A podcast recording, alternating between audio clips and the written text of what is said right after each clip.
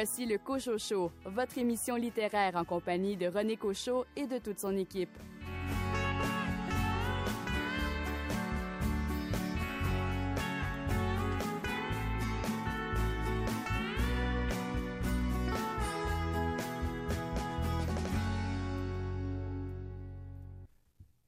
Bienvenue à ce rendez-vous littéraire auquel nous vous convions chaque semaine, toujours aussi heureux de nous partager nos coups de cœur. Ici René Cochot. Au programme de cette émission cette semaine, un entretien avec Simon de Jocasse, président, directeur général des éditions Les 400 coups, qui va nous parler de cette initiative des éditeurs jeunesse de lutter contre le racisme. Un entretien avec Olivia Tapiero, qui est à l'origine d'un mouvement qui permet à une centaine de femmes du milieu littéraire québécois d'avoir accès à un espace virtuel pour échanger sur les situations d'abus, de harcèlement ou d'agression sexuelle dont elles disent avoir été victimes. Un entretien avec l'auteur Pierre Sanson qui signe aux éditions Héliotrope Le Mammouth. Quant à nos chroniqueurs cette semaine, ce sera Louis Gosselin. Louis, votre livre cette semaine? Le roman qui s'appelle Inacceptable de Stéphanie Gauthier. Caroline Tellier, vous nous parlez cette semaine d'une auteure belge. Aiko Slovkin est en fait un pseudonyme. Euh, c'est une auteure, journaliste belge, et Rodéo est son premier roman. Et de votre côté, Richard Mignon, quel auteur avez-vous décidé de nous présenter cette semaine? Un auteur qui a le don de nous surprendre et de nous offrir des romans intelligents, passionnants et qui nous donnent souvent matière à réflexion. José Rodriguez dos Santos, mieux connu comme J.R. dos Santos, il est journaliste, reporter de guerre et présentateur de nouvelles à la télévision portugaise. Et de son côté, Félix Morin s'est intéressé à l'essai littéraire de Étienne Beaulieu qui a pour titre La plume et l'étoile. Installez-vous confortablement. Bienvenue au Cochocho.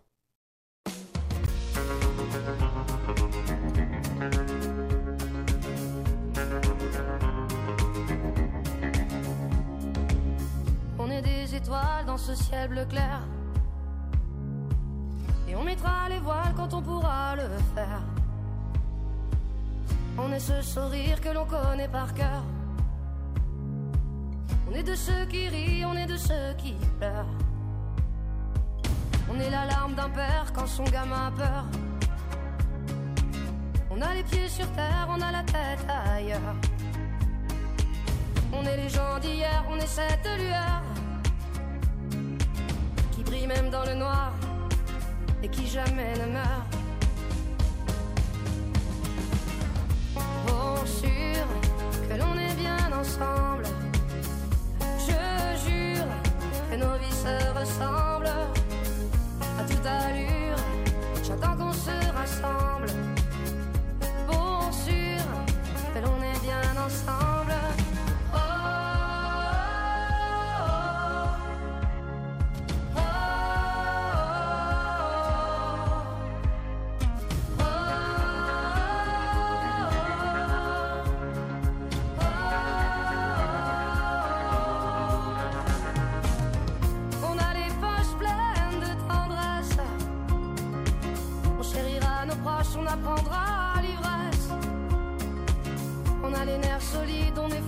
Se plaire.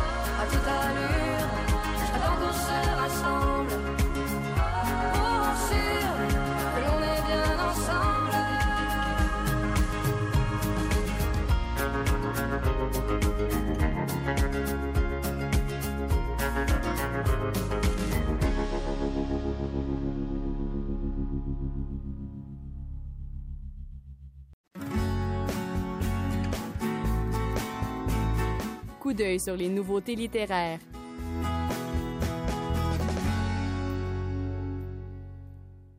Les nouveautés en librairie sont les suivantes. Veux-tu une lime de Anne-Marie Loeb aux éditions Urtubise? Grande nouvelle, depuis trois mois, Fanny sort avec Dominique alias Monsieur Schwingum. Et autre nouveauté dans la vie de Fanny, son amitié de plus en plus profonde avec Louis, un véritable accro à l'Instagram, avec qui elle découvre des affinités surprenantes. Les danseurs étoiles parasitent ton ciel de Jolène Ruet aux éditions XYZ. C'est dans le bar, c'est la frénésie et elle te pousse à monter sur une table. Les bouteilles de bière s'entrechoquent et tombent par terre. Ton cœur bat la chamade te rappelle la caisse claire du crescendo, le plus repris du monde, celui du boléro de Ravel. Denis Goulet nous arrive aux éditions Septentrion avec brève histoire des épidémies au Québec du choléra à la COVID-19. En passant par le typhus, la variole, la grippe espagnole et la H1N1, le Québec a subi, comme le reste du monde, de grandes épidémies.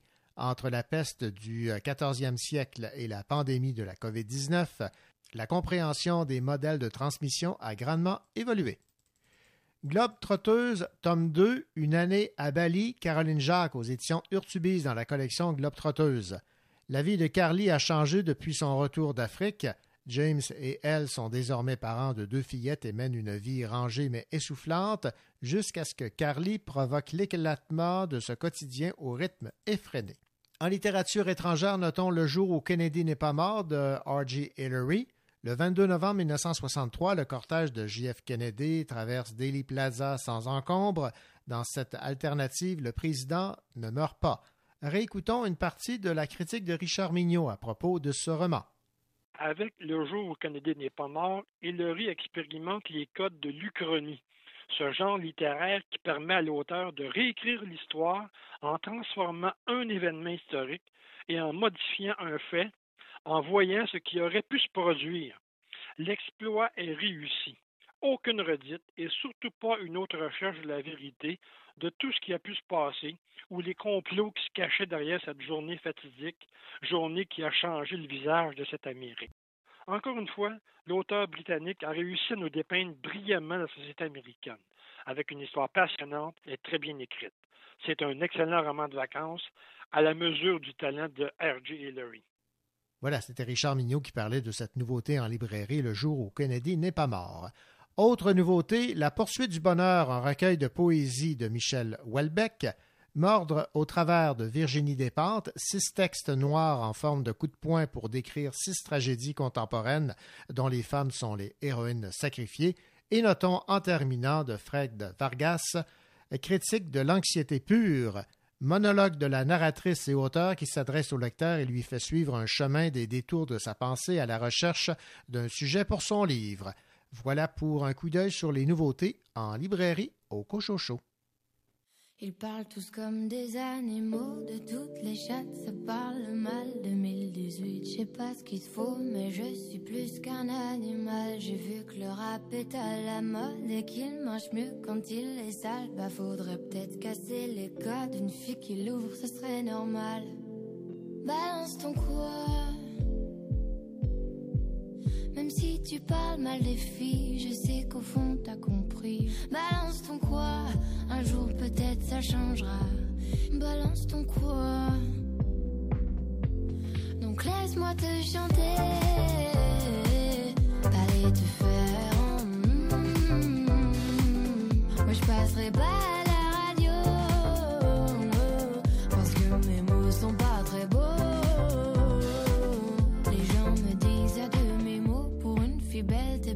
bête. Pour une fille drôle, t'es pas si laide. Tes parents et ton frère, ça aide. Oh, tu parles de moi, c'est quoi ton problème? J'ai écrit rien que pour toi, le plus beau des poèmes. Laisse-moi te chanter, aller te faire. mm, Oui, je serai poli pour la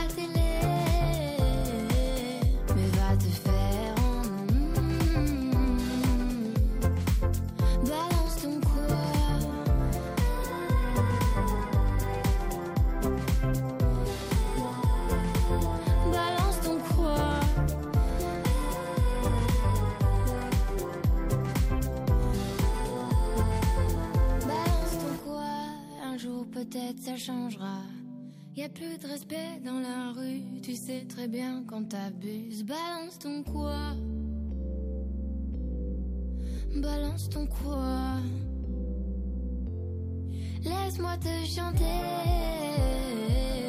allez te faire en. Moi je passerai pas.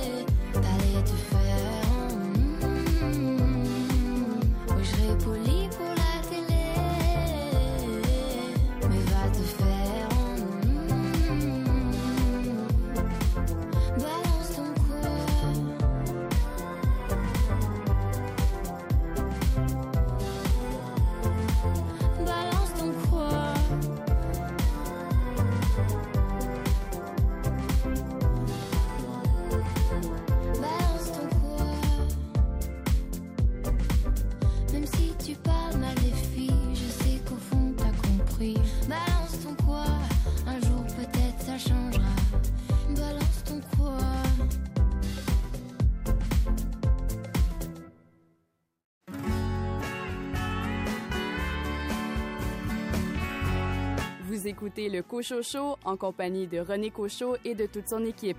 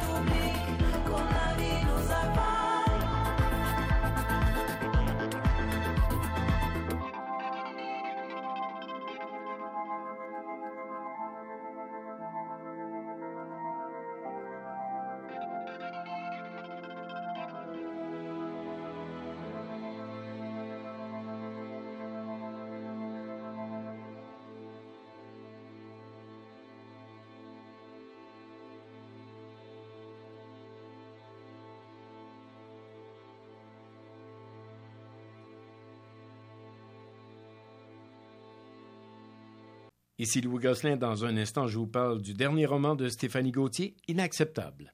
Les éditeurs jeunesse du Canada ont décidé de se mobiliser contre le racisme. Ils signent une lettre où on peut lire Nous, sous-signés, éditeurs de littérature jeunesse québécoise, souhaitons exprimer notre solidarité envers les communautés minoritaires et réaffirmer que nous sommes contre toute forme de racisme. Nous sommes conscients que notre littérature a un impact direct sur la société et qu'elle a forgé et forge avec d'autres l'image de celle-ci. En ce sens, nous souhaitons, avec cette lettre, reconnaître le déséquilibre évident entre ce qui a été publié et la représentativité réelle de la société québécoise. Des efforts ont été déployés dans les dernières années par plusieurs maisons d'édition pour réduire cette inéquité, mais nous savons que beaucoup reste encore à faire. Le nombre d'auteurs jeunesse issus de groupes racisés est encore et toujours trop mince, de même que les livres qui offrent un portrait du quotidien dans lequel des enfants autochtones, noirs, asiatiques, arabes ou autres se font trop rares.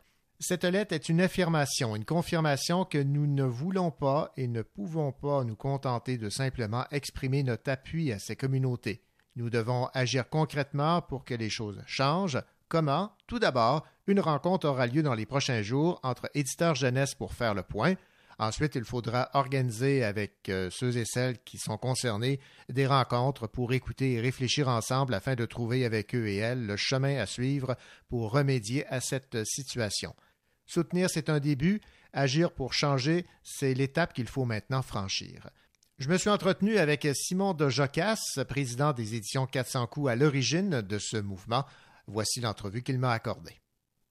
Déjà en 2013, euh, j'avais acheté les 400 coups et j'avais rencontré euh, euh, Daniel Courchaine qui travaillait à Livre ouvert et qui m'avait exprimé son désarroi au fait que la représentation euh, du milieu minoritaire était absolument absent de la littérature québécoise. Ils avaient même fait une démarche de, statistiques concrètes et puis on trouvait très peu de livres qui permettaient à un enfant d'origine maghrébienne, noire, chinoise, asiatique, qui sont québécois, de se retrouver tout de même dans notre littérature. Nos, enfants dans notre littérature étaient blancs, souvent aux yeux bleus et rouquins. Euh, ce qui était tout à fait euh, anormal si on doit le considérer en équilibre avec, euh, ce qui se passe vraiment dans notre société et qui on rencontre dans notre société. Donc, avec l'arrivée de ce qui s'est passé tout récemment avec le Black Lives Matters et, l'expression plus, plus, mondiale sur le, problème du racisme, je me suis dit qu'il y avait peut-être des actions à prendre, euh, des réflexions que nous avons chez nous et dans d'autres maisons d'édition depuis longtemps sur qu'est-ce qu'on peut faire. Mais on ne peut pas juste dire on, va, mettre plus d'enfants noirs dans nos livres. Je, pense que ça doit aller plus loin que ça. Et donc, collectivement, euh, six ou sept éditeurs, on, s'est posé la question ce qu'on pourrait faire. Donc, la lettre est un témoignage de notre compréhension de la problématique, du fait que nous sommes partie prenante de la problématique, mais aussi partie prenante de la solution.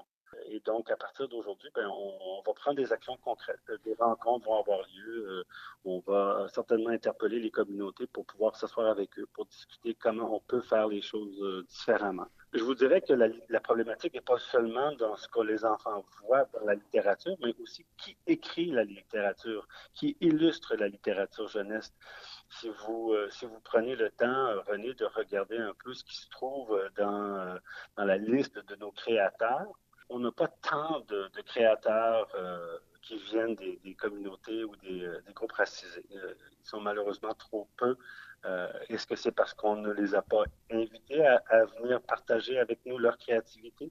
Est-ce qu'eux pensent qu'ils ne sont pas la bienvenue? Il ne faut pas oublier que nous sommes tous, outre les Autochtones qui y sont depuis 10 000 ans, euh, nous sommes tous euh, des immigrants euh, au Canada. Il n'y a pas d'exception. Il n'y a pas de purs Québécois. Les Québécois, ils sont de toutes les origines, aussi loin qu'on peut reculer. Et donc, je pense qu'il y a eu, comme dans beaucoup de pays, cette malencontreuse attitude de se dire on va présenter la majorité je, pense à une illustratrice qui m'avait dit j'ose pas illustrer des enfants noirs parce que j'ai peur de les stéréotyper dans mes illustrations. Mhm. Alors, vous voyez que c'est des sujets délicats euh, et des fois, on préfère ne pas les adresser plutôt que, de les affronter. Bon, alors là, ça, va changer. Vous allez changer votre, euh, votre approche. Vous allez être plus audacieux du côté des éditeurs jeunesse. Ben, oui, puis je, le, je, le, redis, nous l'avons, nous avons déjà commencé à l'être euh, et j'inclus tous les éditeurs. On peut penser à Soleil de minuit. Il y a une maison d'édition aussi qui vient de naître dans le Grand Nord. Je pense que collectivement, il faut s'asseoir ensemble et puis réfléchir à comment on peut offrir à nos jeunes une représentation plus juste et plus équitable de ce qui se passe vraiment euh, dans notre dans notre partie de la, planète. Bon, évidemment, ça ne se fera pas du jour au lendemain, là, euh, parce que vous avez quand même un certain nombre de publications euh, par année. Il faut attirer les auteurs de ces communautés, de ces différentes communautés. Exactement. Il faut, il faut, il faut y aller doucement. Je pense que euh, j'ai un ami, Clément Laberge, qui disait que si on attend que tout soit parfait pour commencer, on ne commencera jamais. Alors, je pense qu'il faut prendre la théorie des petits pas et avancer doucement. Euh, il va certainement y avoir euh, des écueils, des embûches, mais je pense qu'il faut tout de même avancer et créer un environnement beaucoup plus propice pour retrouver dans notre littérature jeunesse quelque chose qui est plus proche de la réalité. Simon de Jacasse, président des éditions Les 400 coups. Merci beaucoup et surtout euh, bravo là, pour cette euh, initiative qui s'inscrit euh, évidemment dans tous ces, mouvements visant la reconnaissance de l'autre. Merci beaucoup, René. Je passe vos remerciements à tous ceux et celles dans le monde de l'édition jeunesse qui ont déjà pris des actions dans ce sens. Merci beaucoup. Au revoir. Au revoir. Voilà, c'était l'entrevue que m'accordait Simon de Jocasse, président des éditions 400 coups, à l'origine de ce mouvement des éditeurs jeunesse qui ont décidé de se mobiliser contre le racisme.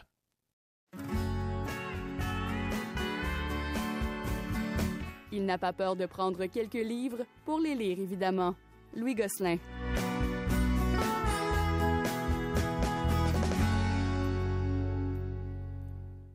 Est-ce inacceptable de ne pas lire le livre dont vous allez nous parler cette semaine, Louis Gosselin? C'est très acceptable de le lire, en tout cas. Stéphanie Gauthier, c'est son quatrième roman après L'effet domino en 2009, Une fille trop curieuse en 2015 et Le moule en 2018. Elle a aussi des pièces de théâtre à son actif. Alors, Inacceptable raconte l'histoire de deux femmes deux épouses qui doivent vivre un drame simultanément puisque leurs maris sont morts à quelques jours d'intervalle. Déjà en partant, je trouve que c'est c'est quelque chose d'original. Ils ont dit, OK, quel est le lien entre tout ça? Les deux couples se connaissent, les deux maris étaient les meilleurs amis l'un pour l'autre. Le premier a été victime d'un meurtre, le second s'est suicidé. On se croirait dans du Agatha Christie en ben partant juste avec une description comme ça. Le premier était psychiatre, reconnu. Le deuxième, un journaliste animateur de télé vedette. Alors, les deux femmes partent à la recherche de ce qui s'est passé, puisque les deux hommes semblaient heureux en famille et en couple on se doute bien qu'il y aura beaucoup de secrets à découvrir tout au long de l'enquête. Mhm. Dans les deux couples, dans les deux familles, dans les deux hommes, dans ce qu'ils font dans leur vie, les morceaux tombent un après l'autre. C'est vraiment très bien fait. J'ai beaucoup aimé. D'abord pour les dialogues qui sont nombreux, rythmés, ça se lit très très bien. L'action se déroule à Montréal, on s'y reconnaît.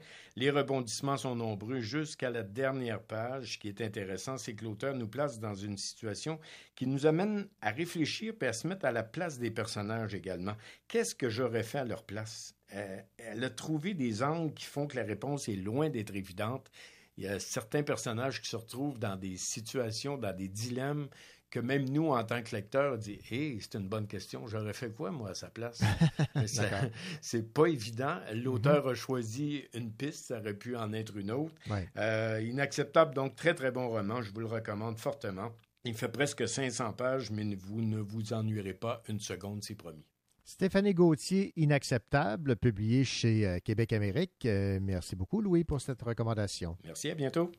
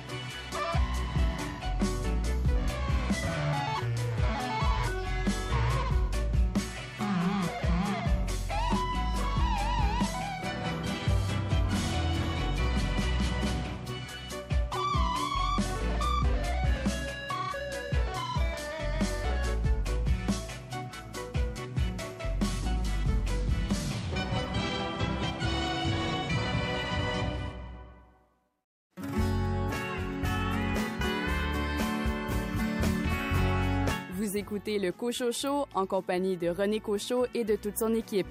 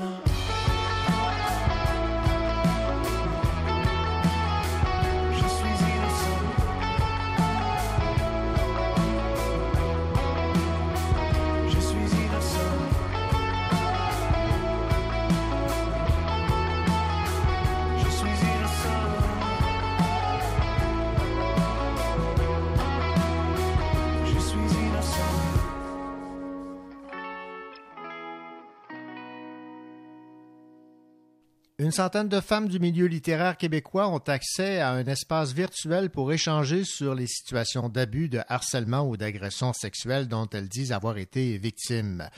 Les membres du groupe ont choisi de garder leurs discussions privées et de ne pas dévoiler l'identité des victimes et des présumés agresseurs. Je me suis entretenu avec Olivia Tapiero qui euh, fait partie de ce mouvement et je lui ai demandé évidemment dans un premier temps euh, quel était euh, l'objectif visé par euh, la mise en place de cet espace virtuel. L'idée, c'était vraiment d'avoir un espace où on puisse se sentir en sécurité pour parler de ces expériences-là. Et ça fait aussi qu'il y a une grande solidarité là qui se met. Souvent, on est mis en compétition les unes avec les autres. Et là, ce n'est pas du tout le cas. Et cette mise en compétition est perpétuée par des hommes qui ont du pouvoir. Et ça participe à nous diviser à maintenir une culture du silence. On sait qu'il y a des, fois, on, on s'en parle et c'est des choses que les gens savaient déjà, ils le savaient déjà et ils ne disaient rien, ils laissaient passer. Et maintenant, je pense qu'on en a un ras-le-bol. Il faut aussi préciser, puis ça c'est vraiment important, que le mouvement MeToo, euh, c'est parti par des femmes noires à la base. Les femmes noires, les femmes trans noires ont toujours été à l'avant-garde, au premier front de ces luttes-là. Donc, euh, c'est pas nous qui avons parti une mouvance ou quoi que ce soit. Ce sont des questions de justice sociale qui sont interreliées. L'oppression de genre, l'oppression de classe sociale, l'oppression de race. Ce sont toutes des choses euh, interreliées. Je tiens vraiment à mettre ça à l'avant. Qu'est-ce que Olivia Tapiero ressort principalement? De ces euh, discussions? Évidemment, on ne vise pas ici euh, des, des noms en particulier, mais quel genre de situations ont été euh, particulièrement rapportées par l'entremise de ce, de ce groupe de discussion? des abus de pouvoir et du harcèlement sexuel systémique et des agressions aussi. Ça, je ne suis pas tellement à l'aise d'en d'en dire plus, mais on remarque clairement qu'il y a un problème d'harcèlement sexuel systémique dans le milieu littéraire et d'abus de pouvoir. Et aussi, il faut, les, personnes qui perpétuent ces dynamiques euh, oppressantes sont des gens qui sont éduqués, qui sont relativement intelligents, qui savent euh, comment manier le verbe qui savent comment présenter des versions des faits alternatives, disons-le, qui anticipent déjà, en fait, euh, on le voit là, il y a des gens qui, qui se défendent d'emblée sans avoir été attaqués parce que quelque part, je crois que les gens le savent quand ils abusent de leur pouvoir et que là, ça leur euh, revient en pleine face. Donc c'est vraiment, je, parlais, je parlerai vraiment généralement d'abus de pouvoir en général. Et ça, ça peut compter autant l'agression sexuelle que euh, du harcèlement, que euh, des commentaires dénigrants, que de la coercion, par exemple. Séduire euh, quelqu'un ou quelqu'un qui va se sentir une pression de se laisser séduire ou de laisser passer des comportements avec une personne qui a du pouvoir, que ce soit critique, journaliste, euh, éditeur. Est-ce que vous êtes Euh. surprise que ça, ça- ça soit euh, aussi fort, aussi implanté? Non, je ne suis pas surprise. Comme on dit souvent, disappointed but not surprised. C'est-à-dire, euh, c'est déjà quelque chose personnellement que je soupçonnais, c'est déjà quelque chose que euh, j'ai vécu dans mon parcours. Euh, donc je ne suis absolument pas surprise. Et puis, je trouve que souvent dans ces mouvances-là, il y a tout de suite la peur de la chasse aux sorcières, n'est-ce pas? Il y a tout de suite la peur de la diffamation, de, des accusations gratuites, de est-ce que ça va trop loin? J'aimerais quand même rappeler que des personnes, les gens n'ont aucun intérêt à faire des dénonciations gra- gratuites. Ça ne fait que nous exposer encore plus, en fait. Donc, je pense vraiment qu'il faut saluer le courage des femmes, des femmes et des personnes non binaires qui élèvent la voix en ce moment. Bon, elles élèvent la voix, mais évidemment, vous avez choisi de ne pas utiliser les traditionnels médias sociaux comme euh, on voit actuellement euh, plusieurs dénonciations. Il y a des artistes qui euh, ont évidemment paient les frais actuellement de ces dénonciations publiques. Pourquoi ce choix et qu'est-ce que vous allez faire maintenant de ces témoignages à partir du moment où ça demeure privé? Pour l'instant, il faut préciser qu'avant tout, c'est un groupe de soutien, donc c'est un groupe pour échanger nos expériences et pour, pour valider au- aussi la gravité des expériences qu'on a vécues. Euh, pour comprendre que ce n'est pas des cas isolés, c'est un problème systémique de masculinité toxique et d'abus de pouvoir. Donc déjà ça, ça peut être extrêmement aidant, je dirais, que les personnes reconnaissent la gravité de, de ce qu'ils ont subi. Donc c'est avant ça, l'existence du groupe, elle est, elle est là pour ça en fait. On a, et c'est aussi une façon de se protéger, d'avoir un espace euh, qui soit comme séparé de, ce- de ces discours de masculinité toxique pour que justement, c'est très fragilisant de dénoncer, c'est très, ça prend beaucoup de courage et de vulnérabilité. C'est pour aussi empêcher qu'on se fasse troller en bon français après ça, ou qu'on rentre dans des, dans des débats où on doit comme porter, il y a une charge émotionnelle immense aussi, il faut le dire. Je pense qu'il y a beaucoup de, d'hommes qui veulent être des alliés et qui veulent bien faire, mais c'est une charge émotionnelle vraiment inacceptable en fait que de devoir éduquer ces hommes sur qu'est-ce que le consentement, qu'est-ce que l'abus de pouvoir, qu'est-ce que la coercion. On est fatigué, on est fatigué. C'est libérateur surtout. là. C'est libérateur et c'est surtout validant. C'est surtout validant parce que je crois que, comme je le disais plus tôt, les gens qui écrivent sont des gens assez isolés. On a souvent l'impression qu'on est toute seule à recevoir euh, tel type de message, tel type d'avance, euh, à subir tel type de comportement. Et en fait, là, on voit que c'est des choses qui sont... C'est terrifiant à quel point c'est systématique, en fait. Je crois que le milieu de la musique a réagi très vite aussi parce que ce sont des gens qui ont quand même plus de pouvoir, qui ont, qui ont dé- dénoncé, par exemple, euh, Cœur de pirate. Alors que là, dans le milieu littéraire, on parle quand même de voix qui, qui ont beaucoup moins de pouvoir factuel, économique et symbolique. C'est comme si malheureusement notre, notre voix valait moins à cause de ça et ça fait qu'il y a peu de réactions. De toute façon, c'est déjà, les MeToo, c'est souvent des cycles hein, et puis donc on, on a vu que les gens ont fermé les yeux. Ça fait longtemps hein, que ça se prépare, que les Mhm. femmes commencent à se parler. Euh, c'est pas du tout euh, l'idée d'un, d'un- d'une mode ou quoi que ce soit. Euh, c'est juste au bout d'un moment, il y a un excès de colère. Et je pense que les gens prennent aussi conscience, comme je disais plus tôt, des intersections entre les vi- violences raciales, les violences économiques, entre la précarité économique et la vulnérabilité sociale, comme la vulnérabilité de genre. C'est toutes des choses qui s'entrecroisent et que le virus a rendu terriblement visible, en fait. Donc, je crois qu'on est beaucoup plus conscient et consciente de ces inégalités-là. Et que quelque part, ça, ça nous a donné un recul pour euh, comprendre que c'était pas normal et que finalement, on n'était pas tellement à l'aise dans ce milieu-là. Beaucoup de personnes se sont auto-exclues du milieu. Je me demande pour un agresseur qui reste, combien de femmes ont arrêté d'écrire.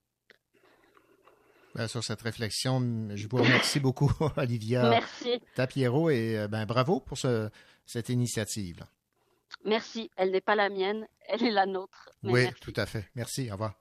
Au revoir. Voilà, c'était l'entrevue que m'accordait Olivia Tapiero concernant ces femmes du milieu littéraire qui euh, ont mis en place un espace virtuel afin d'échanger sur les situations d'abus et de harcèlement ou d'agression sexuelle dont elles disent avoir été victimes. Oui, ma peau, fais de moi ce que je suis. Elle ne disparaît pas sous la pluie. Oh oh, je la changerai pour rien au monde, quoi qu'on en dise. Je la changerai pour rien au monde, quoi qu'on en dise.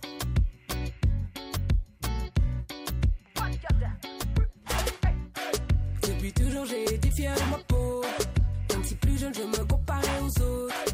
On joue les fiers, mais on n'a pas la tête haute. Plusieurs qualités, mais c'est notre plus gros défaut. J'en vois qui renient leurs origines. Font les balles copies des origines. Préfèrent refaire leur boulot au fin fond du Brésil.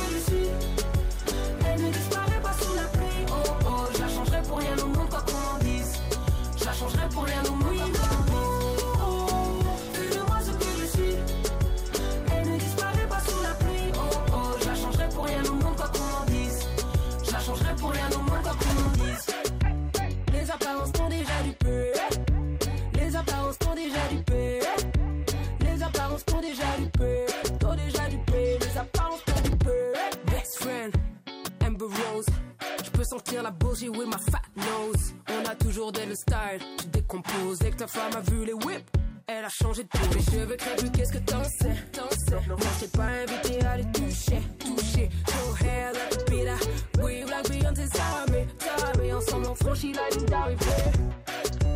Dark skin.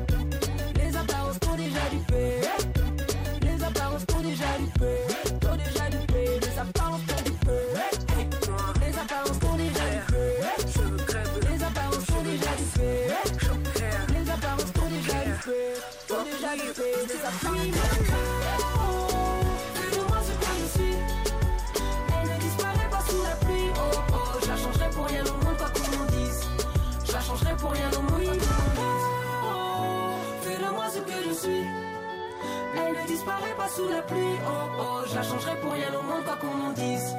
Je la changerai pour rien au monde quoi qu'on en dise.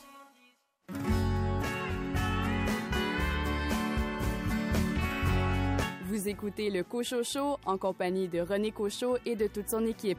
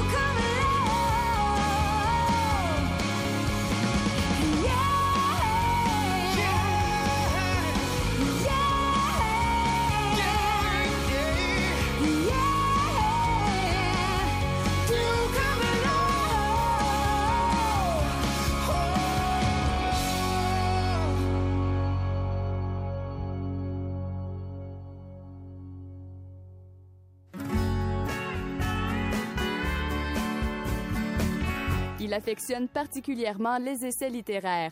Félix Morin.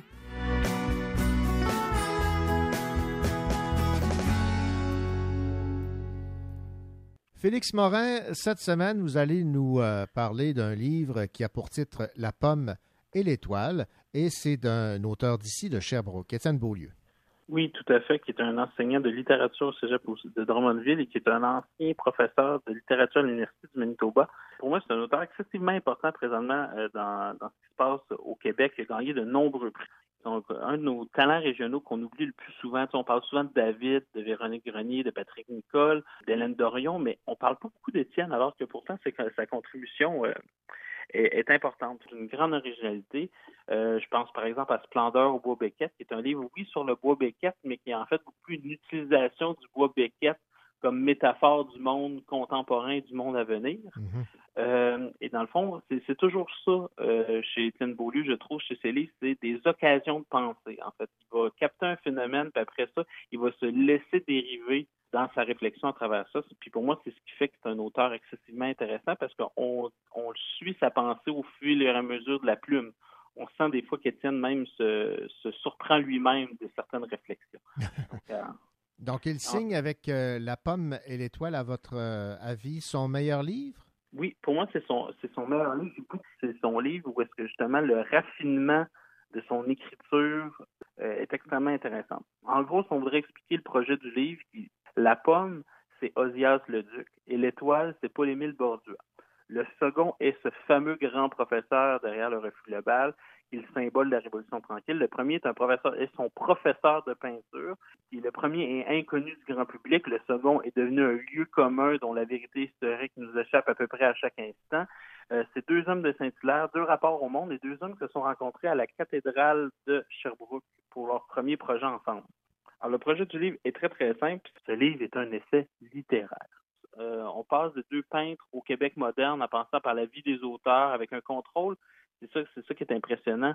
Un contrôle dans l'écriture chez Étienne. Ça veut dire que même si euh, on part dans tous les sens, c'est un dérapage que je nommerais contrôlé, ce qui est excessivement dur dans l'essai littéraire, puisque Étienne arrive constamment à faire de livre en livre. Il y a vraiment chez Étienne une envie d'utiliser ces, ces deux personnages-là comme des codes d'école, un peu. C'est une belle défense de Diaz le Duc. Par contre, elle se fait, à mon sens, par une certaine forme d'injustice envers Bordua. Par moment, on il va faire de Bordua notre cher Paul-Émile, une espèce d'apatride qui n'a pas de conscience de l'importance de l'enracinement et de l'importance de l'enracinement dans le fond dans le territoire québécois. Moi, euh, où est-ce que je suis pas d'accord, c'est que c'est quand même le Québec et la politique qui l'a déraciné. Dans le fond, lui, il voulait continuer de travailler comme enseignant à l'école du meuble. C'est suite au manifeste euh, du conflit global qui a été obligé, qui a perdu son emploi, il ne faisait plus d'argent, il est obligé de quitter. Ça veut dire que d'une certaine manière, Bordua est aussi victime de, ce qui s'est passé pendant la refus globale. Puis ça, Étienne, il lui accorde pas beaucoup. À un moment donné, il va dire la légende avérée répétée jusqu'à plus soif d'un saint Paul-Émile sacrifié à l'école du meuble par ses propres soins forcés de s'exiler de nos campagnes vers des cieux plus modernes. Cette histoire qu'on se raconte depuis plus d'un demi-siècle pour s'assurer d'exister, cette épopée en miniature où cette religion sans église ne n'intéresse plus guère. Des fois, on a envie de dire, oui, elle ne t'intéresse plus, mais c'est peut-être une vérité historique. Si on lit La femme qui fuit de, de, de Barbeau-Lavalette, on se rend compte que tout le monde a été obligé de s'exiler qui était du, manifeste du, refus global parce qu'il crevait trop de faim. Donc, à un moment donné, c'est on peut pas juste tasser la vérité historique parce qu'elle nous dérange un peu. Je pense que c'est là une critique qu'on pourrait faire euh, à ce livre-là. D'accord. Ce livre-là a une, particularité qui est très, très, très intéressante, qui va chercher beaucoup dans l'histoire et dans la philosophie des outils pour essayer de comprendre et d'expliquer la tension qu'il y a entre un Oséas le Duc et un Paul-Émile Bordua. Par contre, moi, je pense qu'il y aurait eu un peu plus de, à chercher justement au point de vue social, sociologique et même peut-être même démographique parce qu'on n'explique jamais Bordua au point de vue de sa société, de ses valeurs, de ces choses-là. Puis ça fait en sorte que Bordua, c'est facile de caricaturer, mais si on avait utilisé des outils plus proches de la sociologie, je pense qu'on on aurait été obligé de donner un petit peu plus de crédit à ce que Bordua a fait, puis on aurait fait automatiquement une moins belle, euh, ou du moins on aurait moins fait un romantique Odias le Duc, c'est à mon sens. Par contre, ce que ça permet de tirer dans ce livre-là, c'est dans le fond une espèce de tension qui est hyper moderne. C'est l'idée entre la modernité, qui est dépeinte par Bob Duke, de l'autre côté, le conservatisme de Le Duc, l'enracinement et le déracinement, qui est très, très, très bien expliqué. Puis en ce sens-là, on sent que Étienne Beaulieu, en, un peu comme Yvon Rivard, qui est son- une- un de ses maîtres, mais on sent que c'est quelqu'un qui aime bien aller à contre-courant de son temps. En ce sens-là, le Beaulieu va aller chercher, dans le fond, ce qu'il y a de meilleur dans le conservatisme de Leduc. Puis ça, c'est quand même une belle leçon pour la modernité. Euh, aussi, Beaulieu va faire un portrait assez euh, critique de l'université. Ce qu'il va dire, c'est, parce que lui, il a été professeur à l'Université du Manitoba et euh, a quitté lui-même un poste de professeur d'université. Je ne sais pas si tu sais, René, mais c'est très rare qu'un professeur quitte de lui-même un poste de professeur. Mm, oui, j'imagine, Généralement. D'habitude, on, c'est assez difficile à trouver. Mhm. On le garde et lui, il va dire quitter ce bateau de croisière où tout le monde s'ennuie est un acte apparemment suicidaire, mais au contraire, c'est une question de survie, de vie tout court, d'oxygène, d'espace, de liberté, de création. C'est rester à l'université qui aurait été suicidaire. Hmm. Donc là, on se dit, OK, qu'est-ce qui se passe? Il va aller plus loin. Il va dire, quitter tout cela, c'est aussi, je m'en rends compte maintenant, plusieurs années plus tard, m'imposer à me, à me faire quitter par celle que j'avais rencontrée sur les bancs de l'université. C'était rompre un content implicite de déclarer ouvertement ne plus appartenir à un milieu de vie, à toute une petite société pour laquelle désormais je ne serais plus un collègue, je ne serais plus cette personne à jalouser, à mépriser, à harceler, à trahir, à tenter d'abattre, à vouloir dépasser sur la liste de tel et tel concours, je dénigrer parce que euh, à dénigrer parce qu'elle occupe un poste éloigné. C'est-à-dire que là, on, on comprend dans le fond qu'il a été excessivement blessé. Puis Ça, c'est la deuxième partie de ce livre-là que je trouve intéressante. C'est que même si au départ, on est dans un essai qui présente beaucoup des thèses historiques et philosophiques sur l'enracinement et le déracinement en utilisant la figure de Leduc et de Bordure, plus le livre avance, plus euh, Étienne Beaulieu euh, s'inclut dans le sujet du livre. Et tout d'un coup, ça devient une espèce de rapport entre ces deux, ces deux figures-là qui fait discuter sur le Québec moderne, mais lui, son rapport qu'il entretient à cette modernité-là. Et c'est là qu'Étienne devient subtil, c'est qu'on va tranquillement voir s'initier de l'amour, de la famille, le passage du, temps. C'est ça l'originalité du essai-là, c'est ça qui fait sa beauté, c'est que tout d'un coup, tout, euh, tous les compartiments éclatent, et dans le fond, on commence à avoir une espèce de dévoilement euh, plus large, une réflexion très, très large, subjective, historique, philosophique sur, euh, sur la modernité. Et euh, moi, je trouve ça intéressant parce que c'est rare qu'un auteur va commencer à se discuter lui-même dans l'essai. Et là, Étienne y arrive à s'immiscer là-dedans de main de maître. Donc, pour moi, c'est un excellent livre. Je vous conseille vraiment de le lire. Moi, c'est un livre qui m'a qui m'a touché, que- qui, qui m'a fait vivre beaucoup d'émotions. Il y a des moments que j'étais combatif contre certaines de ses thèses, il y a des moments où j'étais totalement en empathie sur certaines choses. Dans tous les cas, Étienne euh, nous permet de comprendre euh, notre modernité, nous permet aussi de comprendre ce qu'il vit, son regard sur le monde, puis dans tous les cas, qu'on soit d'accord ou non avec lui sur certains points, l'économie générale de l'essai nous fait dire que c'est un auteur brillant. Et surtout que euh, son, son regard sur la modernité est quelque chose dont on peut difficilement se passer présentement. C'est un livre que je, je, je donnerais à, euh, à n'importe qui qui aime lire des essais, sérieusement. Un livre euh, émotif et touchant, signé Oui. Étienne Beaulieu, La pomme et l'étoile. Merci beaucoup, Félix. Merci beaucoup, René.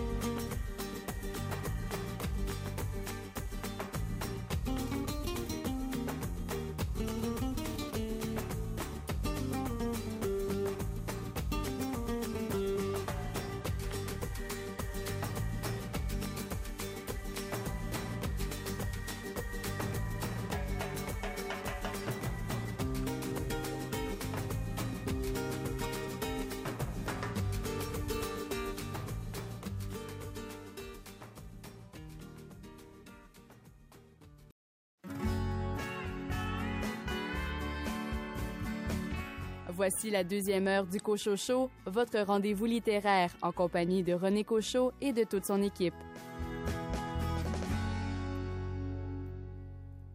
Au cours de cette deuxième partie d'émission, la chronique de Caroline Tellier à propos du livre Rodéo publié chez XYZ et celle de Richard Mignot qui a lu L'homme de Constantinople et un millionnaire à Lisbonne de J.R. dos Santos et un entretien avec Pierre Sanson qui signe aux éditions Héliotrope Le Mammouth.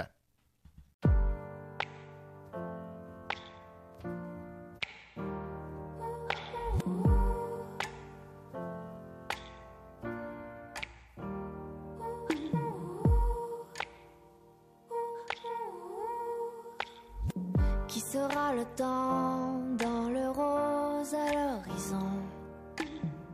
Qui sera l'orage dans la prose du vent? Quand s'épanchent les présages qui lira la tradition.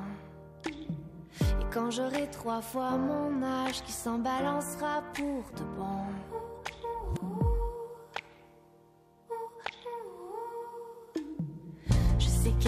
pas vrai, l'âge n'a pas d'or. Et si on devenait joyeux d'années lumière, de vieillard à mine d'or, de vieillard à mine d'or. À quand les vieux qui poussent dans les jardins d'enfants et qui tracent la grande ours devant des yeux grands, de vieillard à mine d'or, vieillir sans être vieux.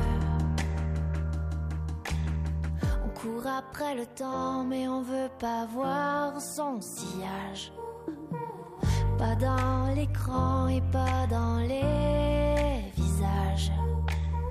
Pendant que la jeunesse cherche un sens à l'histoire, l'histoire elle se berce toute seule dans les couloirs.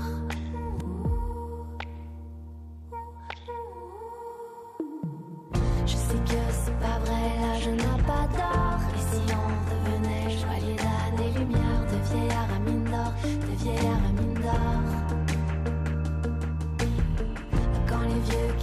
dans les jardins d'enfants qui tracent la grande ours devant des yeux grands, de vieillard à mine d'or, vieillir sans être vieux. Je sais que c'est pas vrai, l'âge n'a pas d'or. Et si on devenait joaillier d'années lumière, de vieillard à mine d'or, de vieillard à mine d'or. À quand les vieux qui poussent dans les jardins d'enfants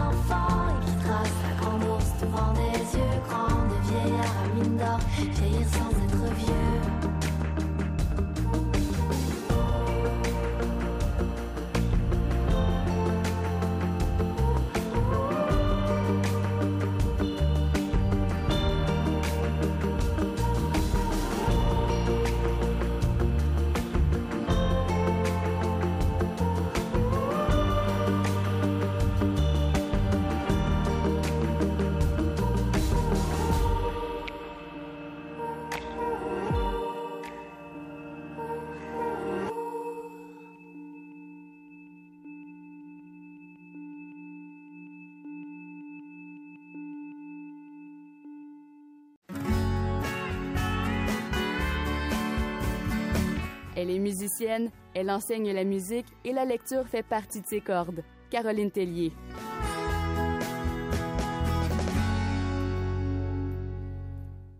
Caroline Tellier, cette semaine, votre attention s'est portée sur un roman dans la collection Quai numéro 5 publié aux éditions XYZ. Le titre Rodéo et c'est d'une auteure belge, Aiko Sovkin. Aiko Slovkin est en fait un pseudonyme. Euh, C'est une auteure, journaliste belge, et Rodéo est son premier roman. Elle dit qu'elle l'a écrit en seulement trois mois, en fait, trois mois de nuit. Et Rodéo est un roman noir qui se lit comme si on était poursuivi. Au début, on distingue peu l'ennemi et peu à peu, il se précise. La construction du roman est en fait particulière. Les deux premières pages du roman sont d'une incroyable violence. Je peux vous lire un passage. Et c'est écrit au-dessus. Charogne. Personne dans ton cas n'aurait misé sur l'idée de conscience, sur le fait que tu puisses en posséder une, et que sur cette dernière repose un poids, qu'elle t'attendait sur cette route, dans cette nuit, et cette ligne droite, en forme de point fermé qui allait exploser la gueule. Ça commence comme ça, au-dessus, et tout à coup, ça devient beaucoup plus général, au il. Donc, elle décrit un groupe d'adolescents rebelles, amateurs de voitures et de vitesse. Elle décrit avec de fortes images la route et ses jeunes. Elle met bien en perspective le milieu socio-économique où évoluent ces jeunes. En fait, ils font partie d'une génération désabusée. Euh, les relations avec les filles sont très compliquées. L'avenir de ces jeunes semble tracé d'avance. Et leur exutoire, c'est la route. Et encouragé par un personnage plus âgé, un vieux voyou euh, très violent, il s'excite en effrayant les jeunes femmes et en causant des accidents. Et plus le roman avance, plus l'écriture devient précise et personnelle. L'auteur décrit de mieux en mieux la proie et chacun des prédateurs. Dans la dernière moitié du roman, l'auteur s'adresse directement à un des personnages en utilisant la deuxième personne et en disant tu, elle nous place même du côté du prédateur. C'est très inconfortable. Maintenant, Caroline, vous me disiez, après avoir lu ce roman, que vous aviez été happé par les personnages. En fait, ce que vous me disiez, c'est qu'ils étaient très stéréotypés, voire caricaturaux. Le méchant de l'histoire s'appelle Lucky Strike et la victime a plusieurs noms, Joy, Barbie, Bambi ou Baby. L'auteur illustre très très bien la dichotomie les garçons, la fille. Et je vous lis un passage qui illustre ces deux côtés. Quand les garçons vont au karting, elle apprend le chinois en cours du soir. Quand ivre, ils s'affalent dans la diagonale du lit par-dessus leur compagne, elle se lève à l'aube pour faire son jogging. Quand leurs jeux vidéo les occupent des nuits entières, elle établit des stratégies de vente et épluche ses dossiers. Il traîne au café, elle prépare ses vacances au Pérou. Ils dépensent le plus qu'ils gagnent dans des gadgets pour leur voiture. Elle investit dans un canapé, des meubles solides et de l'électroménager. Et ça continue comme ça. En fait, dans le roman, il y a beaucoup, beaucoup d'énumérations comme celle-là, très peu de paragraphes, des pages et des pages continues, et euh, c'est un peu ça qui fait que c'est si captivant. C'est une course sans relâche.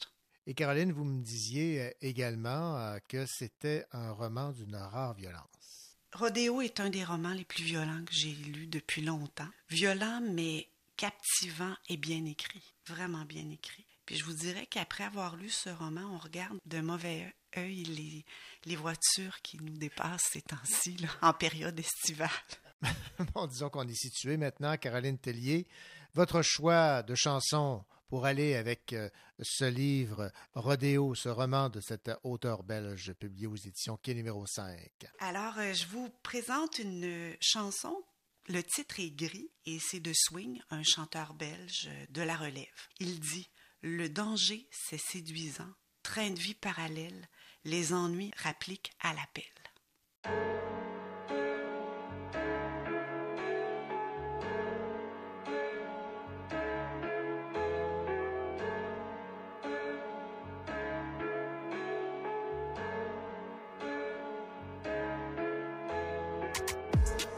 Train de vie parallèle. Les ennuis rappliquent à l'appel. Vous qui êtes revenus à la terre, dites-moi que ça vaut la peine. Machine, machine, paramètre. Suis-je l'exception à la règle? Tu veux la gagner, pas la perdre. Cette vie n'est pas la tienne. Tout est, tout est, tout est. Rien n'est noir,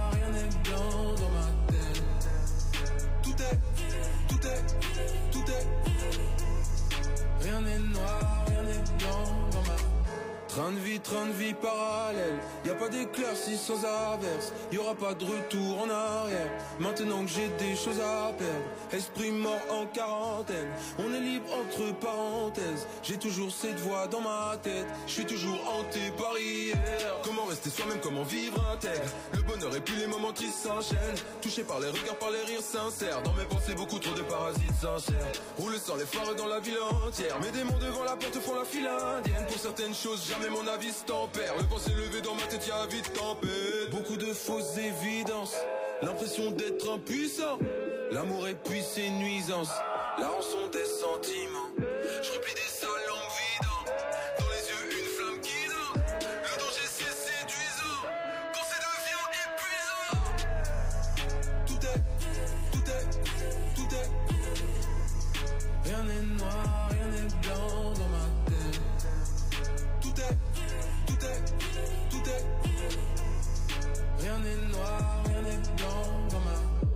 train de vie, train de vie parallèle. Les ennuis rappliquent à la belle. Vous qui êtes revenu à la terre, dites-moi que ça vaut la peine. Machine, machine, paramètre. Suis-je l'exception à la règle? Tu veux la gagner, pas la perdre. Cette vie n'est pas la tienne.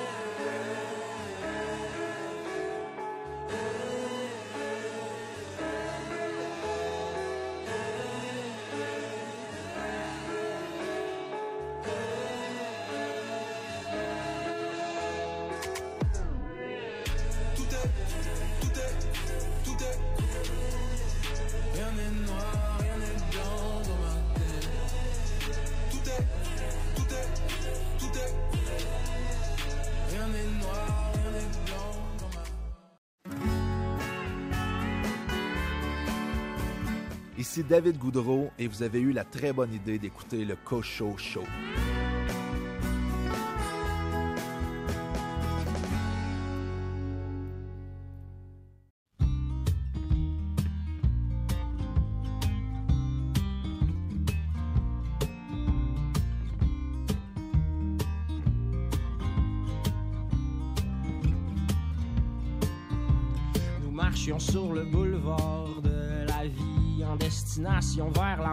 Nous étions partis. Et puis Dieu, dans son char, s'arrête sur le bord. Il me dit Hey mon fils, veux-tu que je te fasse un lift? Et j'ai dit Non, ça va, je vais marcher, je vais marcher. Et j'ai dit non, ça va, je vais marcher, je vais marcher.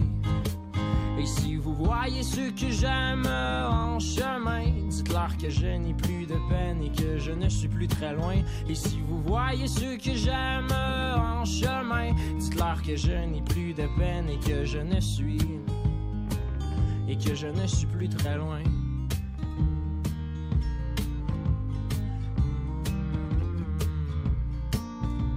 Nous marchions sur ce boulevard le ciel et ses aurores étaient ma foi si jolis. D'un coup le vent était fort et puis le temps était gris. Sorti de nulle part, un vieux moteur s'arrête et me dit Oh tu sais mon gars, j'ai tellement entendu souvent dans ma vie. Oh ma sentence, la romance et puis le restaurant aussi. Tu sais que le temps se fane et moi j'ai perdu ma femme. J'ai perdu tous mes amis aussi et je n'ai plus aucune, aucune compagnie. Alors monte sur mon Harley, puis accroche-toi et on va triper. Là j'ai dit c'est bien beau tout le moteur, mais t'as-tu des idées noires, quelque chose du genre? Ben non, ça n'a pas rapport, c'est juste que moi j'ai côtoyé la mort. Et si je t'invite sur mon bicycle, c'est pour que ta route aille un peu plus vite. On va flyer 100 000 à l'heure, brûler notre gaz, direct dans le bonheur. On va rouler sans arrêter, mais moi de lui répondre très embêté. Non, ça va, je vais marcher, je vais marcher. Et j'ai dit non, ça va, je vais marcher, je vais marcher. Et si vous voyez ceux que j'aime un peu plus haut, dites-leur que je n'ai plus de peine et que je les revois bientôt. Et si vous voyez ceux que j'aime un peu plus haut, dites-leur que je n'ai plus de peine et que je les revois. Et que je les revois bientôt.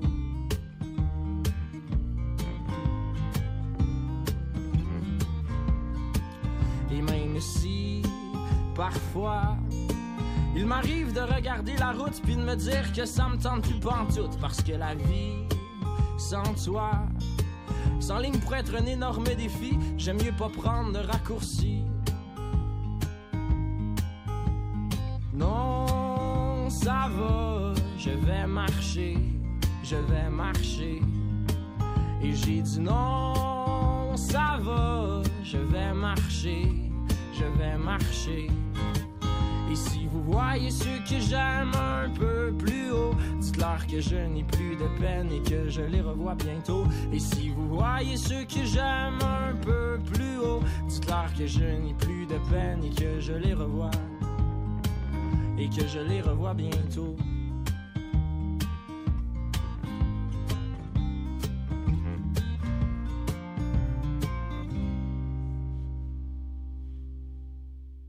Bonjour, ici Richard Mignot. Dans quelques instants, je vais vous faire connaître un homme plus grand que nature dans deux romans, une suite, L'homme de Constantinople et Un millionnaire à Lisbonne de J.R. Dos Santos.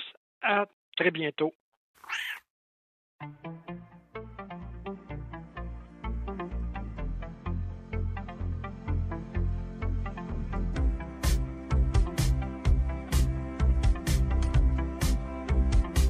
sur son visage Vénus, ni présage ni plan.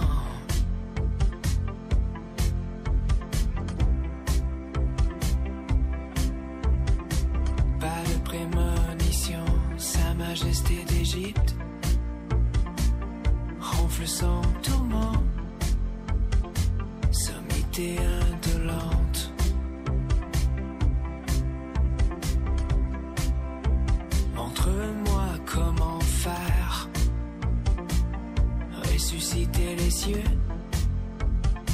sans que les dieux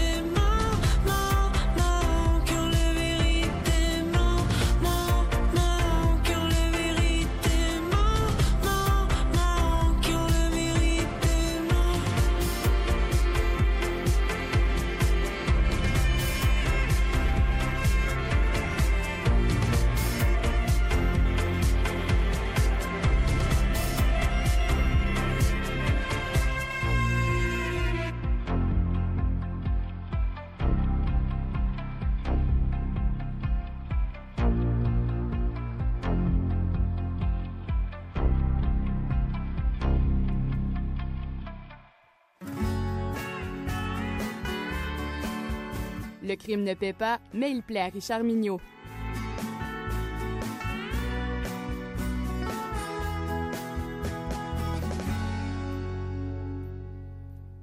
Richard Mignot, je suis très heureux de vous accueillir à nouveau à, l'émission. Bonjour. C'est un plaisir pour moi d'être avec vous, Monsieur Cochon. Bref, un plaisir partagé.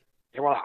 Alors, cette semaine, vous allez nous euh, parler d'un doublon de J.R. dos Santos en fait, vous allez nous faire voyager parce que les deux titres, c'est L'homme de Constantinople et Un millionnaire à Lisbonne.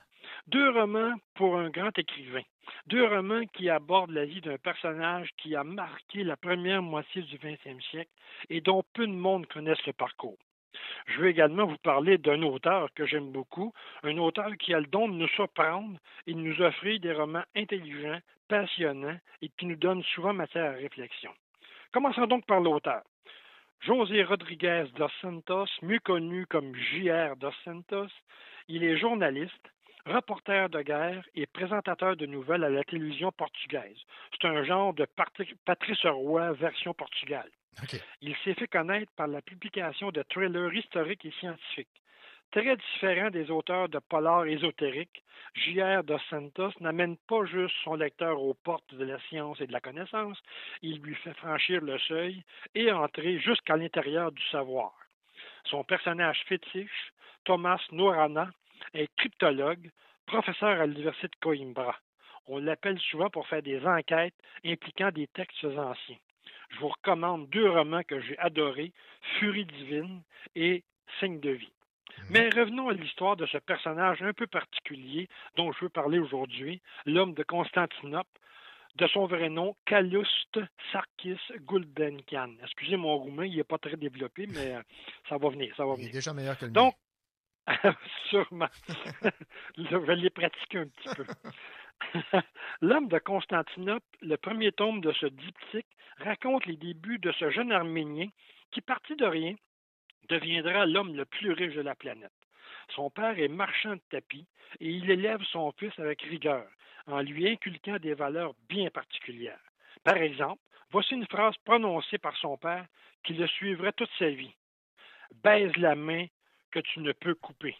Oh. Dans le climat d'oppression des Arméniens par les Turcs dans Constantinople, cet enseignement lui sera fort utile. Durant ses études, à partir de pièces de monnaie de collection, il se ramasse un beau paquet d'argent et développera une passion de collectionneur pour les arts. Il apprendra très vite à faire fructifier son argent et à profiter de chaque occasion pour apprendre de nouvelles façons d'engranger des profits. Graduellement, il monte dans l'échelle sociale et professionnelle. Il s'implique dans l'exploitation du pétrole et dans la création de la chaîne d'hôtels de luxe du Ritz. Très vite, on le surnommera Monsieur 5 pourcentage qu'il perçoit sur la vente de pétrole. En suivant sa montée, on assiste aussi à des éléments un peu particuliers comme le début du téléphone, ce qui donne une scène assez drôle quand il voit une personne parler dans une boîte. Donc, vous imaginez un peu sa surprise. Oui. Mais on assiste aussi aux premières automobiles et aux grandes tractations pour le mariage entre la Turkish Petroleum et la société hollandaise Shell, ce qui a résulté en une des plus grandes compagnies pétrolifères du 20e siècle. Dans le deuxième tome, sa fortune bien établie n'empêchera pas son fils de vouloir retourner en Arménie pour retrouver la femme qu'il aime. Malgré la richesse de son père, il vivra les horreurs du génocide arménien avec ses marches de la mort, ses plans morbides et machiavéliques pour éradiquer une nation. Les descriptions de ces colonnes de personnes marchant toute la journée sans destination, juste pour les épuiser jusqu'à la mort, sont terriblement prenantes et nous donnent des frissons d'horreur. Évidemment, quand on est riche comme lui, on rencontre les grands de ce monde, des personnages historiques qui deviennent pour Calouste des vecteurs de pouvoir et de profit. Entêté comme une mule, confiant en ses moyens, stratège efficace et négociateur hors pair, il fera trembler les grandes compagnies pétrolières américaines et mettra les politiciens à ses genoux. Il y a une scène très typique où il envoie promener la reine d'Angleterre qui voulait mettre la main sur une partie de sa fortune. Un de ses mantras, ce jeune homme-là, c'est que dans la vie, il ne faut pas payer d'impôts. Alors, vous imaginez comment notre chère Elisabeth a réagi. Ouais. Alors, au milieu de ces tractations politiques, de ces magouilles financières, de ses achats d'œuvres d'art et de ses accointances avec le gouvernement de Pétain à Vichy, on voit un homme vieillissant, hypochondriaque à l'excès, un maniaque de la saine alimentation et aussi un homme qui se paie de jolies jeunes femmes, pas toujours majeures, prétextant des besoins thérapeutiques. Comme vous pouvez le voir, cet homme grandeur nature a toutes les qualités pour être un personnage de roman de fiction. Et pourtant, il a bien et bien existé. Intrigué par toutes ces frasques et ces péripéties, j'ai fait une petite recherche pour retrouver le vrai personnage. Sûrement moins romanesque. Eh bien non. Les deux romans de José Rodriguez dos Santos sont, ma foi, très très près de la vérité. Alors, si vous aimez l'histoire, les biographies, la vie des grands hommes qui ont marqué le monde, ces deux romans sont pour vous. Si vous aimez de bonnes histoires bien racontées, ces deux tomes sont aussi pour vous, car parfois, le réel dépasse la fiction pour le plus grand plaisir des lecteurs. Je vous souhaite une bonne découverte et euh, de voir ce personnage peu sympathique, mais avec une vie tellement intéressante. C'est des bons moments de lecture, 1200 pages de pur plaisir. Un homme euh, qui n'est pas de fiction, mais qui existe réellement. Eh mon Dieu, son- son- son- sa vie est une fiction réelle. L'homme de Constantinople et un millionnaire à Lisbonne de José Rodriguez dos Santos. Merci beaucoup, Richard Mignot, pour cette euh, recommandation de lecture double. C'est un plaisir. Bonne journée à tous.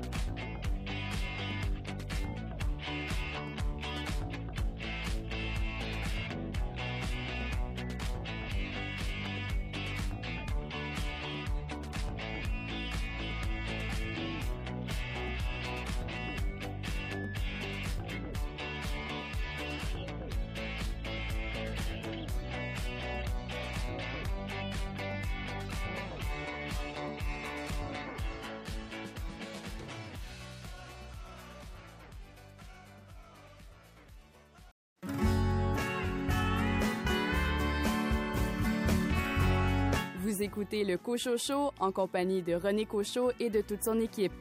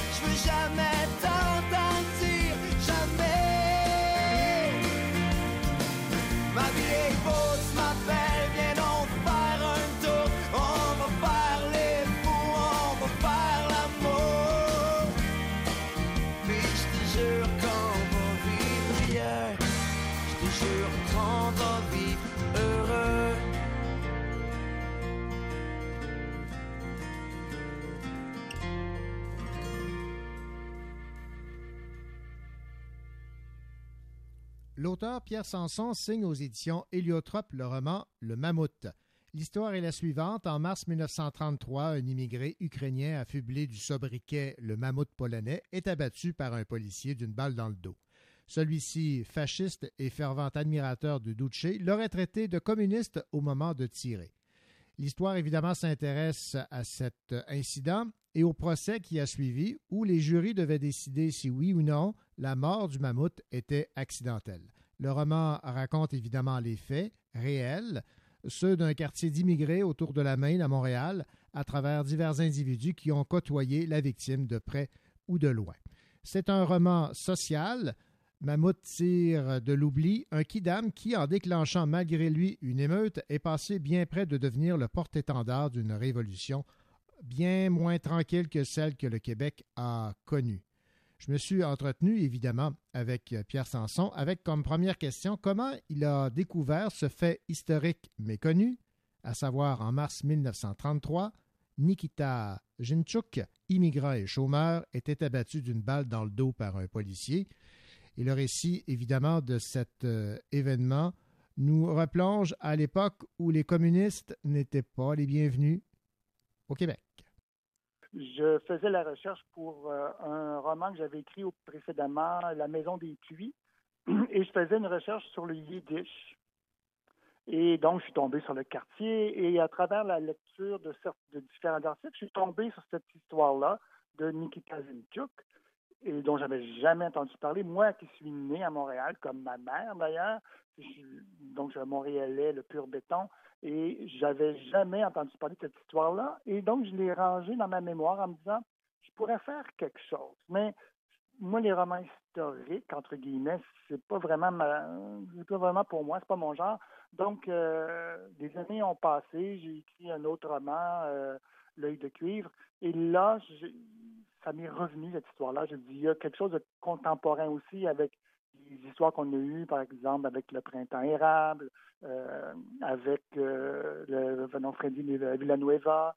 Donc, j'ai j'ai vraiment dit, je vais faire une recherche, voir comment ça s'est passé, quel était le Montréal de l'époque, de quelle façon ça correspond à notre euh, société aujourd'hui. Et j'ai été vraiment absorbé par ce- cet événement-là. Et là, je, je suis devenu un peu fou. là. J'ai fait une recherche un peu folle qui m'a passionné et ça a donné donc le roman que je que j'offre euh, en lecture. Bon, avez-vous l'impression que le fait que cette euh, histoire de ce réfugié euh, soit méconnu, ben ça faisait l'intérêt, c'était dans l'intérêt des autorités, parce que lorsqu'on découvre comment ça s'est passé, Oui. il y a bien des choses sombres. Ben, vous savez, moi, j'ai une, tendance à être un peu paranoïaque. Donc, euh, je- oui, je crois que quelque part, on a sciemment tu au- ces épisodes particuliers de l'histoire du Québec, de Montréal, notamment la très grande vigueur du mouvement communiste à Montréal. On en a très peu entendu parler. On a eu peut-être, a un moment donné, les gens se rappellent peut-être de Léa Ropac, qui est morte après de 100 ans. Donc, elle, a pu faire le, lien avec une époque assez récente, parce qu'on la, voyait à la radio, à la télévision, on l'entendait à la radio. Mais je crois qu'on a tu sciemment ou peut-être avec euh, par réflexe tous les épisodes qui euh, pouvaient mettre en lumière la lutte de la classe ouvrière euh, au Québec. Une lutte vraiment vigoureuse. Donc, oui, peut-être que je le crois. Je pense qu'on le fait plus par une genre d'habitude de ne pas s'intéresser à l'histoire des gens simples, mais de s'intéresser plutôt à l'histoire des vainqueurs, puis des gens euh, qu'on pourrait qualifier de, de, milieux prestigieux ou euh, des classes supérieures. Donc, je pense que s'il y a un peu des deux là-dedans, sinon peut-être une autre raison que là, j'arrive pas à identifier. Mais à mon avis, oui, on a peut-être glissé un peu trop facilement sur, euh, sur ces, euh, ces épisodes-là de l'histoire du Québec et de Montréal. Donc, je sais comment il est mort, où la balle a passé. Euh, J'ai eu aussi le procès verbal, ou enfin le compte-rendu du, de l'enquête du coroner, les témoignages. J'ai vraiment fait une... C'est un personnage qui a vraiment existé et qui a, et dont la mort, notamment les obsèques, ont causé une autre émeute euh, très violente dans le quartier, réprimée de façon très brutale par les, autorités. Et, euh, mais tout ça, moi, j'en avais jamais entendu parler. Et pour moi, c'est important qu'on puisse affirmer que, contrairement à ce qu'on essaie de nous faire croire, le Québec n'a pas traversé les années imperméables à l'histoire, hein, comme qui se passait partout dans Ouais. le monde, notamment le mouvement communiste, la lutte des classes ou le- du, du mouvement ouvrier. Et il y a des gens qui euh, Donc- étaient des fidèles ou de- des admirateurs de Duce, entre autres. Bah oui, puis là, j'accuse, il y avait, il y avait aussi des Québécois, tu sais, Mhm. Arcan, Oui, oui. Adrien Arcan était nommément, mais il y avait une très forte, une bonne, disons, proportion de la population italienne qui était euh, de Montréal, qui était, euh, qui figurait parmi les grands admirateurs du Duce. Il y avait des faisceaux, il y avait des organisations fascistes officielles euh, à Montréal, à Saint-Henri, dans le Mile End. Euh, le, consul italien à Montréal était un cavaliere, était un grand admirateur et il avait été reconnu et récompensé par le Duce. Donc, c'était très, très présent à Montréal. Et je, je- tu sais, il y avait le journal Italia, il y en avait un autre dont j'oublie le nom, qui était euh, publié à Montréal, qui était, qui supporte, qui euh, appuyait les politiques du Duce. C'était, euh, c'était très, très vigoureux à Montréal. Et ce qu'il y a de fâchant, Mm, euh. Nikita a été euh, tué d'une balle dans le dos alors qu'il tentait tout simplement de récupérer une malle remplie de quelques-uns de ses souvenirs et de ses, euh, de ses vêtements? En fait, vous parlez même de guenilles. là. Ben, c'est des vêtements. Là, Euh, là, j'ai spéculé, c'est sûr. Mhm. Ce que je sais, c'est qu'il voulait récupérer une malle. Ça, c'est l'histoire. C'est tout le monde le dit. Il voulait récupérer sa malle. Bon, on c'était chez ses anciens logeurs. Donc, on était au mois de mars.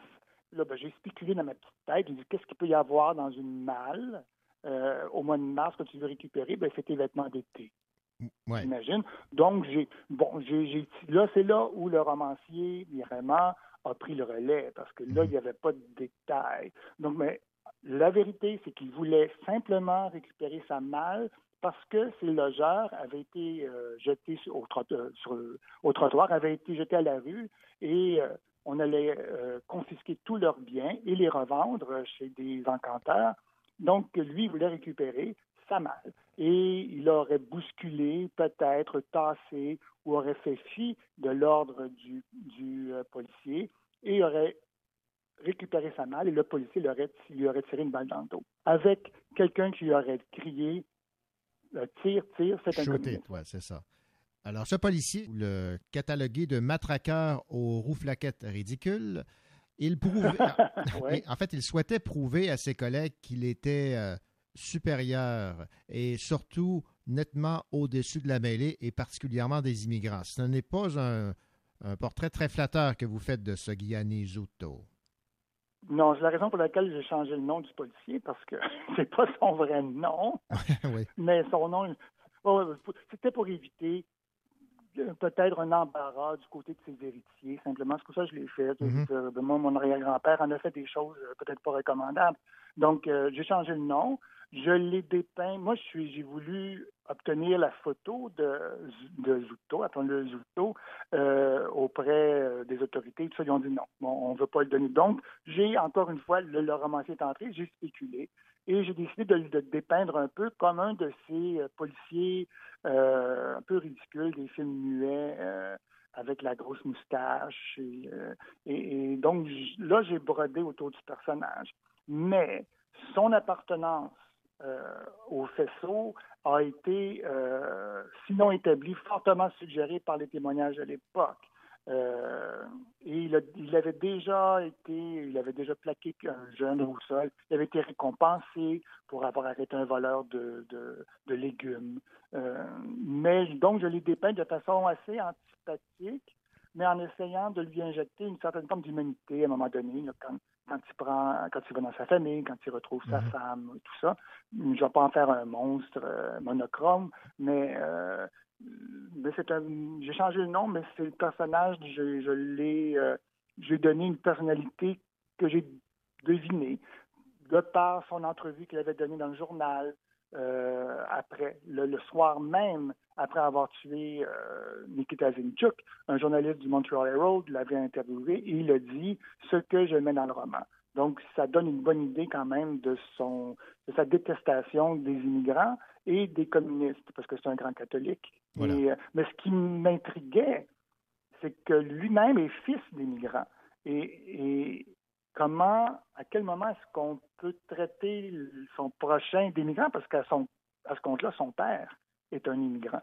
Donc, c'était euh, aussi un des éléments qui m'intéressait aussi dans comment il, a pu trouver cette, euh, prendre cette posture-là de je ne suis plus un immigrant.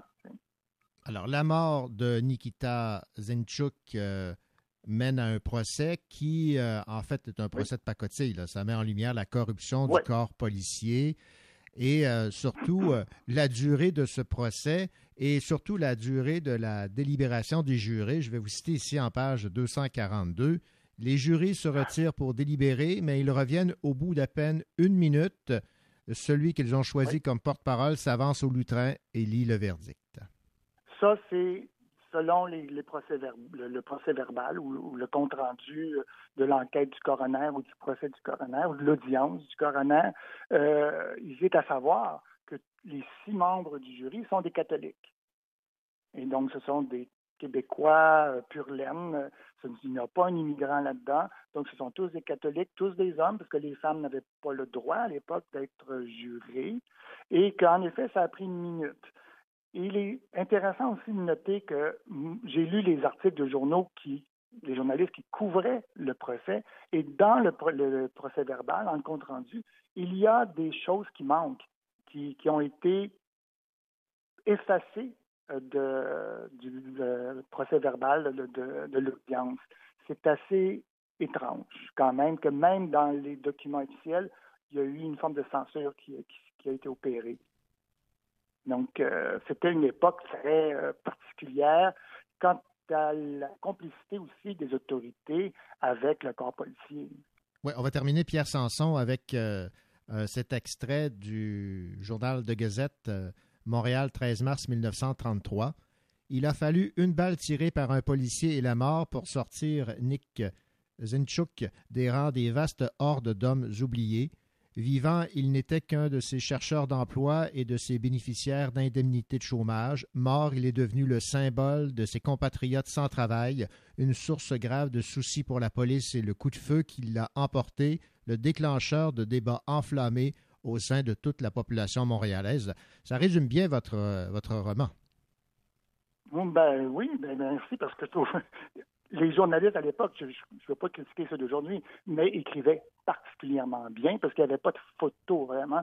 Donc, euh, les articles que j'ai lus, j'étais vraiment étonné par la qualité de l'écriture. Donc, je ne pouvais pas m'empêcher de d'extraire, de prendre un extrait de la Gazette pour m'en servir dans mon roman, pour, euh, pour résumer quand même la, la- la situation. Donc, euh, voilà, vous aviez choisi le bon, le bon extrait. Pierre Sanson, ça a été un plaisir de discuter avec vous. Je rappelle le titre de votre roman, Le Mammouth, publié aux éditions Héliotrope. Merci pour nous avoir fait découvrir ce pan de cette euh, histoire du Montréal des années 30 qui euh, est passé, hélas, sous silence, mais qui refait surface grâce à vous. Ben, C'est moi qui vous remercie. Merci beaucoup. Au revoir. Et bonne lecture. Merci. Au revoir.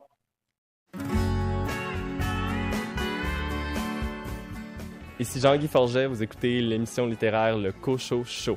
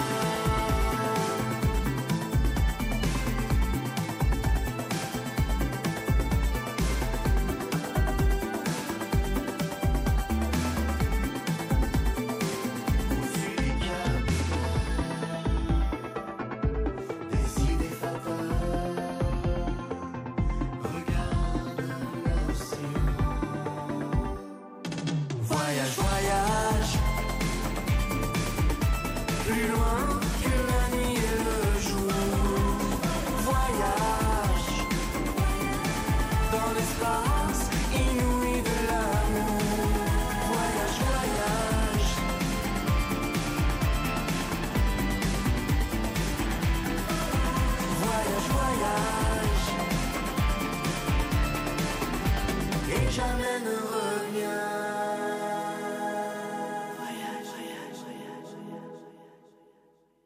Une exposition sera tenue pour rendre hommage à Dany Laferrière. Le partenariat du Québec des spectacles à Montréal présentera une exposition consacrée à l'écrivain du 20 août au 1er novembre.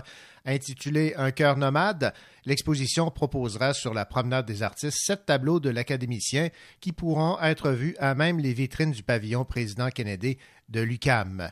Une vidéoprojection qui prend le titre du plus récent livre de l'auteur, L'exil vaut le voyage, sera aussi présentée en collaboration avec l'Office national du film, créé par Félix Dagenet et Nicolas Lemay qui en assure la réalisation. Ce court-métrage animé refait le parcours de l'écrivain. Ces activités se veulent une sorte d'hommage à Dany Laferrière et à son immense apport à la littérature mondiale. Rappelons que l'écrivain est originaire de Petit Goave, en Haïti, et qu'il est arrivé à Montréal en juin 1976. Il a publié son premier roman Comment faire l'amour avec un nègre sans se fatiguer en 1985. Depuis, il a reçu plusieurs distinctions, dont le prix Médicis pour l'énigme du retour.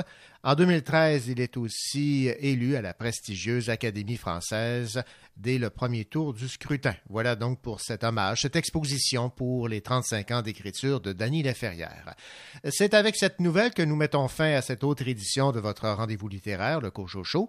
Ici René Cochot, bien heureux d'animer cette émission entourée d'as, lecteurs et lectrices qui partagent chaque semaine leur coup de cœur. On vous retrouve la semaine prochaine. Bonne semaine et surtout, bonne lecture.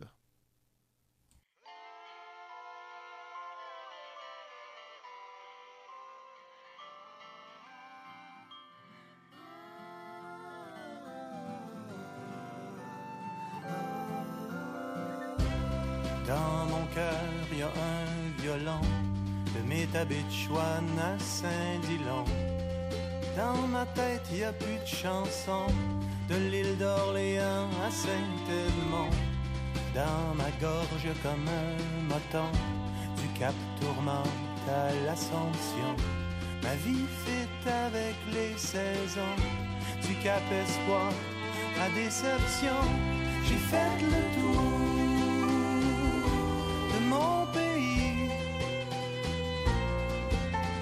cherche encore la trace de qui je suis. Mamie la fête est fatiguée. Je sais plus où aller, ni sur quel pied danser.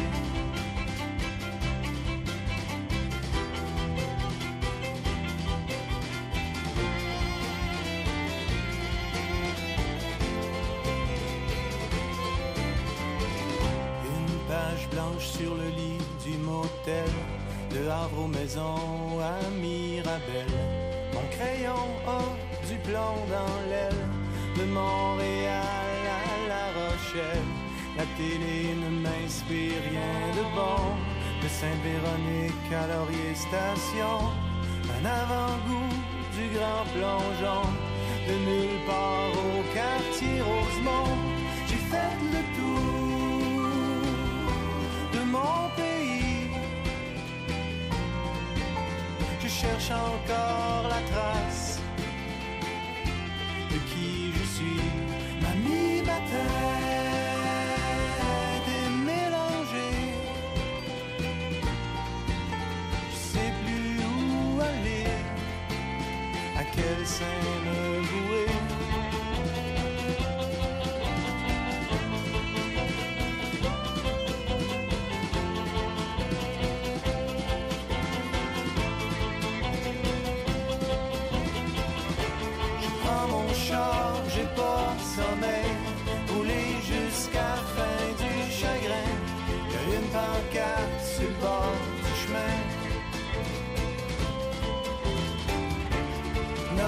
Notre-Dame du bon conseil. Notre-Dame du bon conseil. Je vais m'arrêter ici, je avant de finir dans le ravin. J'espère a quelqu'un qui veille à Notre-Dame du bon conseil.